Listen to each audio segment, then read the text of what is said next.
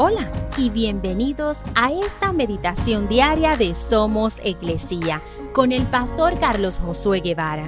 Mi nombre es Magali Méndez y queremos darte las gracias por permitirnos traer esta palabra de bendición a tu vida el día de hoy.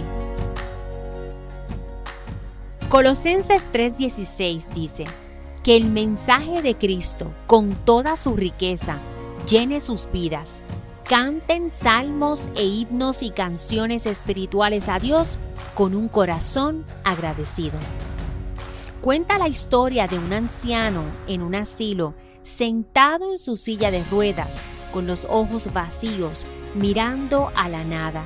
El Alzheimer le había robado lentamente la memoria, borrando a su familia, incluso su capacidad para cuidarse a sí mismo. Un día, una enfermera le colocó unos audífonos en los oídos. Música sonó. Una melodía lo llenó.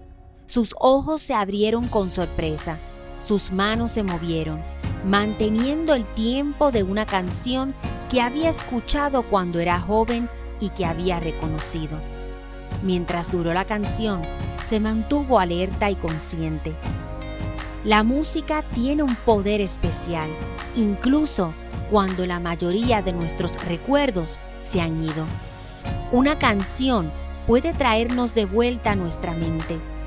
Llenemos nuestra memoria con canciones de alabanza y adoración a Dios y nunca olvidaremos su inmenso amor.